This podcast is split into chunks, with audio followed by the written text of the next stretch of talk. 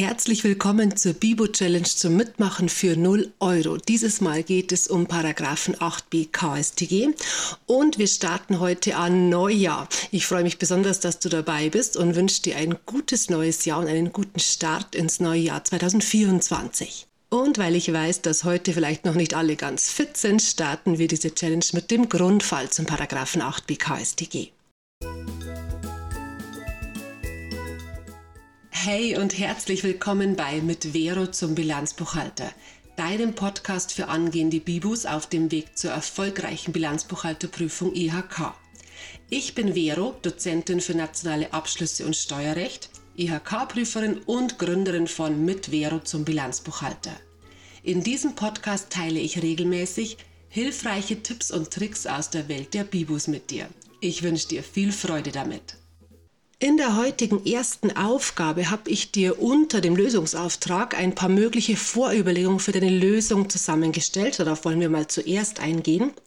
Und wenn du dich gerade fragst, welche Aufgabe, dann bist du bei der Challenge vielleicht noch nicht angemeldet.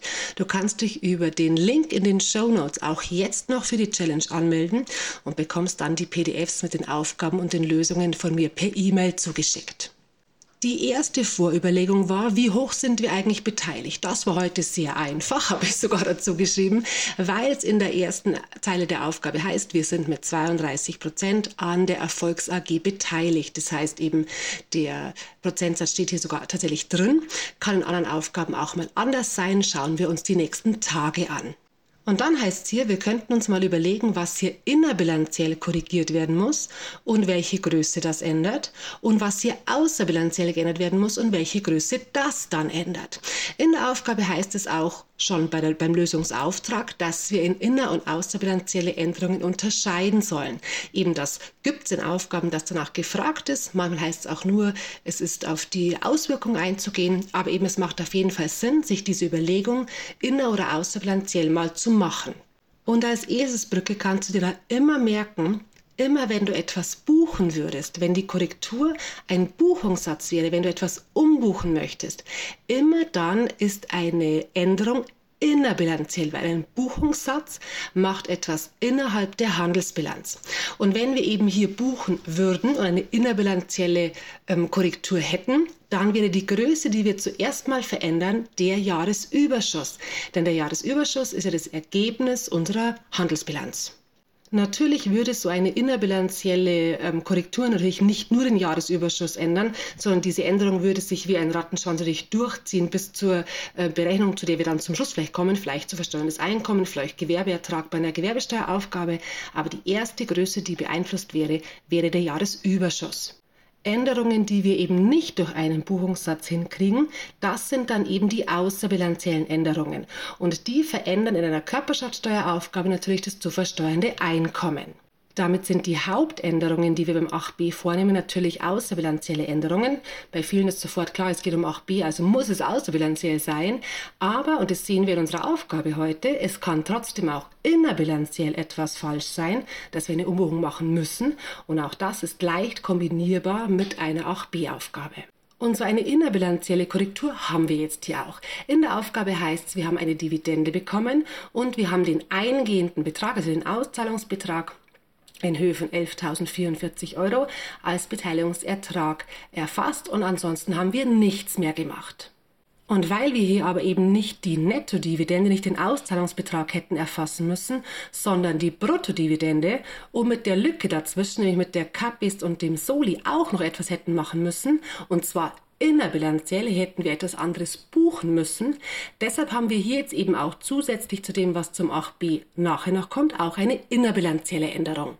Hier hätte eben die Dividende mit dem Bruttobetrag erfasst werden müssen und Kapitalertragssteuer und Soli eben als Betriebsausgaben, als Steuern vom Einkommen vom Ertrag erfasst werden müssen. Das fehlt hier, das müssen wir nachholen. Und die Eurowerte können wir uns hier selbst berechnen. Uns ist gegeben, dass der Auszahlungsbetrag 11.044 Euro beträgt.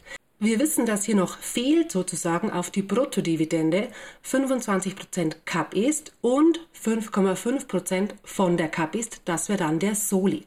Und so kann man eben ausrechnen, dass die Nettodividende 73,625% von der Bruttodividende entsprechen muss und kann dann mit einem Dreisatz im Endeffekt hochrechnen. Diese 73,625 Prozent kann man natürlich einfach auswendig lernen. Man kann sie aber auch berechnen natürlich, wenn man eben weiß, dass der Soli 5,5 Prozent von der CAP ist mit 25 Prozent beträgt. Und dazu kann man einfach in den Taschenrechner eingeben 5,5 Prozent von 25 Prozent, das sind 1,375 Prozent. Dazu rechnet man die 25 Prozent der CAP ist und dann weiß man, dass der Steueraufwand 26,375 Prozent beträgt. Und die Lücke auf 100 Prozent oder der Rest auf 100 Prozent sind dann eben die Nettodividende mit 73,625 Prozent. Eben selber rechnen oder lernen ist hier Geschmackssache, würde ich sagen. Die innerbilanziellen Änderungen, die wir jetzt hier haben, gleichen sich tatsächlich aus. Wir erhöhen einmal den Beteiligungsertrag um diese Lücke von Cap Ist und Soli und wir erhöhen gleichzeitig den Steueraufwand, Betriebsausgabe, um den gleichen Betrag. Damit hebt sich eben diese innerbilanzielle Korrektur insgesamt auf und der endgültige Jahresüberschuss ist das gleiche wie der vorläufige Jahresüberschuss, nämlich hier 100.000 Euro. Deshalb wäre es hier sicher auch möglich gewesen, im Fließtext zu schreiben, dass man den Beteiligungsertrag verändert und den Steueraufwand verändert und dass sich das unterm Strich ausgleicht und deshalb unterm Strich keine Änderung verbleibt. Oder man stellt es eben im Zahlenwerk dar, wie in der Lösung. Und damit kommen wir nun zu dem, worum es hier eigentlich tatsächlich geht, nämlich um den Paragraphen 8b KStG. Und natürlich ist das ein 8b-Fall. Wir sind eine Kapitalgesellschaft, die an einer anderen Kapitalgesellschaft beteiligt ist und daraus eine Dividende bekommt. Es macht aber trotzdem Sinn, sich dazu ähm, Gedanken zu machen, denn natürlich bespricht man den Paragraphen 8b im Körperschaftssteuerunterricht und da könnte es ja gar nichts anderes geben. Aber in der Steuerprüfung geht es ja dann doch äh, wild durcheinander und wir haben vielleicht eine Aufgabe zu einem Einzelunternehmer, eine zur Personengesellschaft, eine zu einer Kapitalgesellschaft und deshalb macht es natürlich schon Sinn, dass man sich auch überlegt, auf wen ist es hier überhaupt anzuwenden? Also was sind die Anwendungsfälle für 8b? Und das funktioniert eben nur, wenn eine Kapitalgesellschaft, eben ich sage es nochmal, an einer anderen Kapitalgesellschaft beteiligt ist und hier eben eine Dividende bekommt. Und damit kann eben durchaus in einer Steuerprüfung eine Aufgabe mit der Dividende vorkommen, bei der 8b überhaupt gar kein Thema ist, weil wir eben hier nicht beim richtigen Anwendungsbereich sind. Und was macht 8b jetzt hier in dieser Aufgabe? Im Absatz 1 werden erstmal 100% der Dividende steuerfrei gestellt und damit brauchen wir eben eine außerbilanzielle Korrektur. Innerhalb der Bilanz ist die Bruttodividende gewinnerhöhend natürlich drin in der G&V und damit eben auch drin im Jahresüberschuss. Und wenn wir sie jetzt hier 100% steuerfrei stellen möchten, dann müssen wir außerbilanziell abrechnen. Und dann muss immer schon automatisch der zweite Schritt kommen. Zum Absatz 1 gehört der Absatz 5 dazu, Paragraph 8b Absatz 5 KStG. Und der sagt, dass 5% der Bruttodividende als nicht abziehbare Betriebsausgaben wieder zugerechnet werden müssen. Heißt also Absatz 1 und Absatz 5 gehören hier zusammen. Eben das muss man sich so anmalen, anstreichen, daneben schreiben, wie auch immer, dass hier klar ist, Absatz 1 und Absatz 5 gehören zusammen. Und was passiert jetzt hier eigentlich? Wir haben den kompletten Ertrag, die komplette Dividende steuerfrei gestellt. Es ist durchaus möglich, dass in der G&V auch Ausgaben drin sind, die mit dieser Dividende zusammenhängen. Zum Beispiel, wenn wir die Beteiligung dieser AG irgendwann mal finanziert hätten zum Beispiel und dann Finanzierungszinsen hätten.